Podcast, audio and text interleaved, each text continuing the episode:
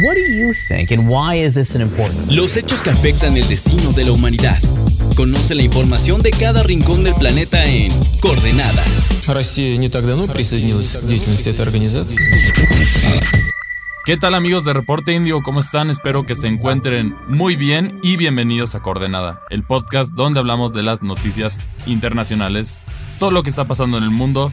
Aquí lo pueden escuchar con nosotros. Como siempre se encuentra su servidor Cristian Maxice y me encuentro con mi colaboradora Mafer Muñoz. ¿Cómo estás Mafer?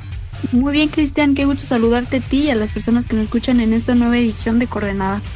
Así es, y bueno, este, este, estas noticias son son como la continuación de, un tema que ya estuvimos justo hablando en ediciones pasadas, que eran las elecciones de Brasil, que Lula da Silva vuelve a ser presidente de Brasil por tercera vez.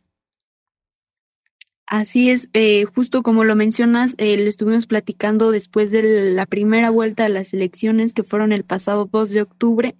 Este domingo 30 se dio la segunda vuelta, solo con dos competidores, eh, Luis, Ignacio Lula da Silva el, la opción de izquierda y Jair Bolsonaro el, la opción de derecha, ¿no? Que es, que es el actual presidente de, del país eh, latinoamericano. Y pues eh, sí, este domingo el Tribunal Superior Electoral de Brasil eh, oficializó la victoria de Lula da Silva con el 50.90% de los votos. Y vaya, hay que remarcar que Jair Bolsonaro eh, no estuvo tan abajo del, de Lula da Silva, obtuvo 49.10, es una diferencia mínima de, de, un poquito más de un punto. Entonces creo que va a ser eh, importante también para, para Lula da Silva em, eh, saber gobernar no solamente para quienes votaron por él este, este fin de semana, sino también para los, los que decidieron permanecer con el gobierno actual que ha sido señalado eh, por conservador em, eh, y pues por reprimista en, ciertos, en cierto sentido. Así es, pero bueno, esto demuestra una, una fuerte división en, en Brasil, ya que, ya que, bueno, como lo hemos visto, efectivamente es muy, muy cerrada la, la, votación, no hubo una diferencia tan grande. Aún hasta este momento no ha concedido la victoria a este Jair Bolsonaro, pero sí, ya, ya, ya se contaron todos los votos, prácticamente ya, ya es un hecho. Que bueno, llega aquí para reivindicarse, ¿no? Es justo lo que estábamos hablando ahorita afuera del aire, que, que justo él estuvo en la cárcel, entonces también es como una, un, es un regreso, ¿no? Claro, sí, porque recordemos que eh, tuvo sus dos primeros mandatos de 2003 a 2010 y en esa época es un hecho que Brasil sí se impulsó em, en materia económica y, y, uno de los puntos más fuertes de Lula fue justamente que logró sacar a su país de este mapa del hambre de la ONU, em, que eso creo que siempre es de celebrarse independientemente del, del, gobierno, independientemente del país, que impulsen a su propia población, ¿no?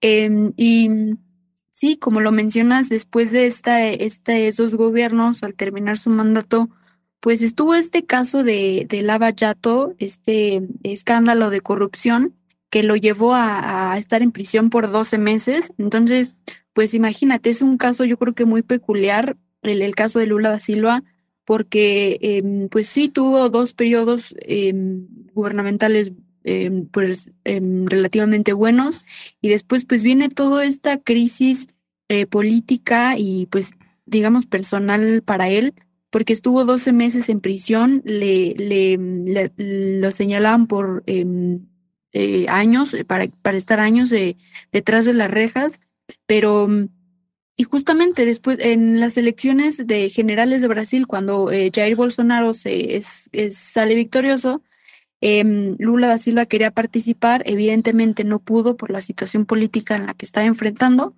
em, pero regresa y, yo creo que eso demuestra también que la gente em, quiere volver a, sentir ese apoyo que, que, llegaron a tener de 2003 a 2010, a 2010 perdón, eh, ese impulso económico que les llegó a dar Lula da Silva, pero ya estaremos ahí pendientes de si logra o no em, impulsar de nueva cuenta su país, porque también algo importante es de que pues ya no estamos en 2003 y en, en esa época que él gobernó. Ahora estamos enfrentando una crisis, una situación mucho más complicada porque eh, pues tenemos esta crisis de la pandemia, también la, la guerra en Ucrania que está, que está golpeando a todo el mundo. Entonces veremos cómo actúa Lula da Silva ante esta situación actual. Y bueno, también aquí justo cambia el panorama de Brasil, ya que Brasil ha brincado de los dos extremos. Ya tiene bastante tiempo que no hay, no hay una propuesta más hacia el centro en Brasil. Tuvimos la izquierda, luego después de estos escándalos que mencionamos llegó la derecha a, la presidencia en Brasil. Y bueno, entonces Brasil aquí ha tenido, es un país bastante importante, tiene, es el más poblado de, Latinoamérica, que también es importante. Tuvo, tuvo años de bastante desarrollo, que bueno, formaba parte de justo este conjunto que se conoce como, como BRICS. Y, y bueno, Brasil sí ha sido uno de los países que más han destacado económicamente dentro de, todo Latinoamérica. Claro, sí, sin duda. Y, y, sabes, yo creo que además de ese gran reto que es el, económico, em, el propio Lula da Silva lo compartió en redes sociales que pues estaría atento no solamente a lo económico, sino también a lo medioambiental. Es muy importante también para Brasil, porque tiene Em, como, como lo mencionabas, es uno de los países más grandes, eh, si no es que el más grande de la región. Entonces, eso también significa que tiene buenas eh, o grandes áreas verdes y que por supuesto debe em, aportar a este tema medioambiental y de crisis em, medioambiental que, que, enfrenta todo el mundo. Y también que necesitaba pues reforzar sus relaciones en, eh, eh, de política exterior, que creo que también eh, se separó de eso Brasil durante el gobierno de Jair Bolsonaro, porque em, creo que por el solo hecho también de tener ese conservadurismo y esa ideología de derecha, em, Jair Bolsonaro se alejó de ciertos, de ciertos gobiernos Em, que creo que, no sé tú qué pienses, pero independientemente de la ideología que tengas, creo que es importante eh, dialogar y tener una diplomacia adecuada con, con, los países de la región, ¿no? Con países vecinos, o eso sería lo ideal.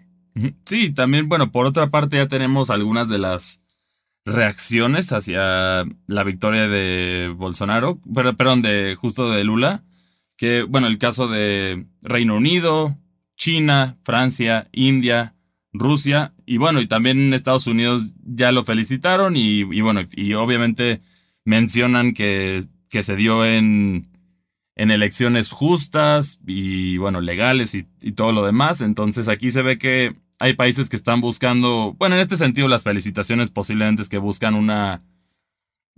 tener buena diplomacia justo como mencionas con, con Brasil.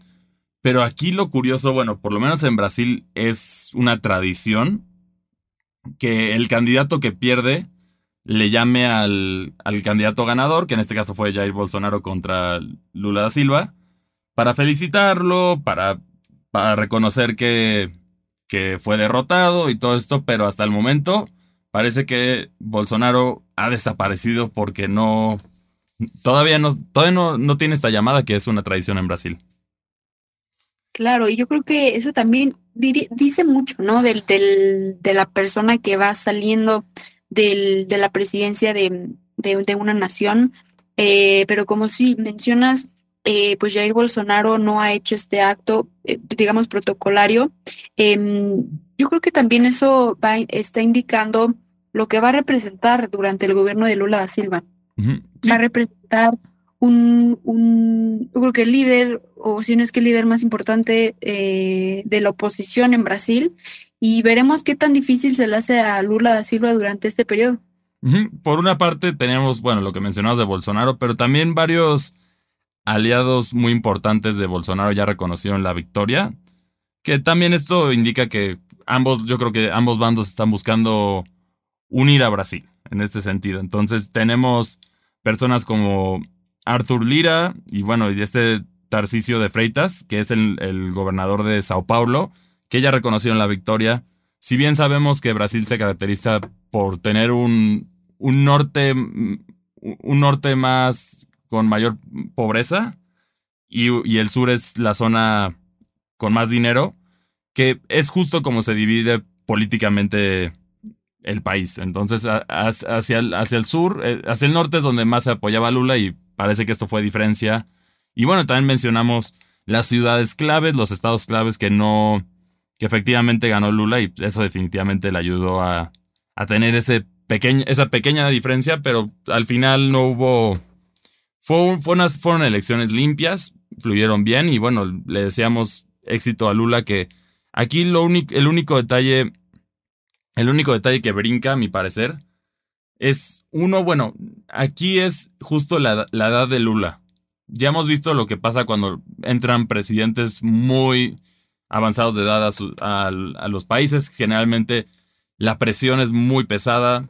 Todo esto esperemos que no, no le afecte en su mandato, pero la realidad es que tiene 77 años. Entonces también eso es algo que debes de considerar. Lo hemos visto, el ejemplo más cercano a nosotros que hemos visto es justo el caso de Joe Biden, que también ya ha tenido como que algunos, algunos destellos de su edad, ¿no? Claro, Joe Biden tiene 79 años. Este, pues sí, como mencionas, eh, para, para Joe Biden ha sido también algo que, que, ha tenido que enfrentar, porque sin duda hay señalamientos de, eh, pues es que ya está grande y cómo piensa reelegirse a un, a un segundo mandato, que es lo que pretende hasta ahora. Y justo estaríamos esperando para, en el caso de Lula da Silva, si pensaría en, volver a tener un, nuevo mandato, un cuarto mandato, em, pero sí, como lo mencionas, yo creo que va a ser uno también, um, otro de sus retos, porque eh, de acuerdo, podría eh, tener buenas condiciones, pero pues es que siempre está, está la duda su estabilidad, este, pues, pues de salud, ¿no? Eh, ¿Y por qué? Pues evidentemente porque es quien eh, pues representa un país, es quien debe tener todas las facultades necesarias para, em, para hacerlo, para tener comunicación con otros líderes mundiales, para impulsar económica, social, políticamente a una nación. Y una nación como Brasil que en, tan solo en 2020 fue la economía número 12 en todo el mundo.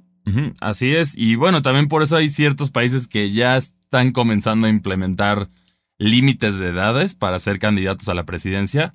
Uno que se me viene a la mente, que quizá es un país que no suena mucho, pero bueno, en el caso de Kenia, a un candidato recientemente no lo dejaron participar porque tenía 70 años. Entonces ahí está el contraste. Yo creo que a mi parecer, justo lo que mencionamos por los temas de salud, tanto física como mental, puede, puede ser ahí. No, no estamos diciendo que, que sea malo, pero es un riesgo extra, ¿no? Sí, em, evidentemente la gente mayor no es que deje de tener ciertas facultades. Yo creo que es interesantísimo tener a personas eh, de la tercera edad eh, trabajando. Yo creo que pueden em, aportar muchísimo. Seguramente Lula da Silva va, a aportar muchísimo para su país, em, pero sí, igual y eh, podrían participar en algún, eh, dentro del gobierno, em, en algún puesto importante, pero pues sí, lamentablemente hay esta duda generalizada de que podría dificultar ahí la situación simplemente por la edad, pero bueno, ya le estaremos hablando, yo creo que más adelante, sin duda alguna le deseamos eh, saludo al presidente, al próximo presidente de Brasil, que como dato, pues será a partir del primero de enero del siguiente año 2023 que empezará a gobernar Brasil en, pues en este tercer mandato. así es. Y, y bueno, regresando al, al tema de las edades, como bien mencionamos, simplemente es porque la carga presidencial es muy fuerte. O sea, es muy fuerte, te drena. O sea, un contraste de esto, vean a Obama cómo entró a la presidencia y vean cómo salió. O sea, sí, sí, sí te chupa, te chupa años, es la realidad. Pero bueno, habrá que ver cómo, cuál, es, cuál es el rendimiento de Brasil económico, diplomático, que como bien decías, ya estaba, estaba un poco dañada la diplomacia ya. Y bueno, también recordemos que Brasil es un país muy importante fuera de, sentidos económicos y eso, porque tiene la gran mayoría de uno de los pulmones de la Tierra, que es, es la selva del Amazonas, entonces también esperemos que tengan propuestas ambientalistas, que exista la paz en Brasil y que se vuelva a traer un poquito más de estabilidad pese a los momentos difíciles que se están viviendo alrededor del mundo, ¿no? Claro, sin duda. Yo creo que eh, sí va a tener esta, esta pacificación, al menos en la región, porque pues recordemos, eh, con Brasil ya es una mayoría de gobiernos izquierdistas que hay en América Latina y el Caribe, eh, y lo vimos eh, con los mensajes que, que, empezó a recibir Lula Silva desde México, este, el Ecuador, Honduras, Perú, Colombia, Chile, todos estos gobiernos que fueron eligiendo a un presidente de izquierda. Y yo creo que sin duda va a haber una buena relación con, con ellos, esperemos que así lo sea. Yo creo que también podría ser una buena señal, ¿no? De una amistad más, eh, más duradera y más fuerte en, entre los países de la región. Y bueno, y también incluso ahí entra el caso de México, que también tiene, tienen políticas similares, entonces seguramente ahí puede mejorar la relación igual con México, que al final son los dos pilares económicos fuertes de, de la región, entonces una buena relación entre ellos puede significar muchos beneficios tanto para Brasil como para México en temas de exportaciones, importaciones, entre otras cosas. Y bueno, esta es la noticia que traemos para ustedes el día de hoy. ¿Qué opinan sobre ella? Recuerden que nos pueden escribir en las redes sociales de Reporte Índigo. También si quieren más noticias internacionales, también pueden visitar la sección de Reporte Índigo de Latitud. Pero bueno, si también quieren hablar con nosotros directamente, nos pueden proponer temas, nos pueden dar opinión de los temas que hablamos, incluso retro retroalimentación de ese podcast. Bueno, a mí me encuentran en Twitter como arroba cristianmac62, ahí podemos cotorrear. Y a ti, Mafer, ¿dónde te pueden encontrar? A mí también en Twitter, en arroba monosvmf y también me pueden escribir en mi correo eh, eh, oficial fernanda.munoz arroba reporteindigo.com. Y bueno, esto es lo que tenemos para ustedes el día de hoy. Muchas gracias por acompañarnos y nos escuchamos hasta la próxima. Escuchaste Coordenada, una producción de Reporte Índigo.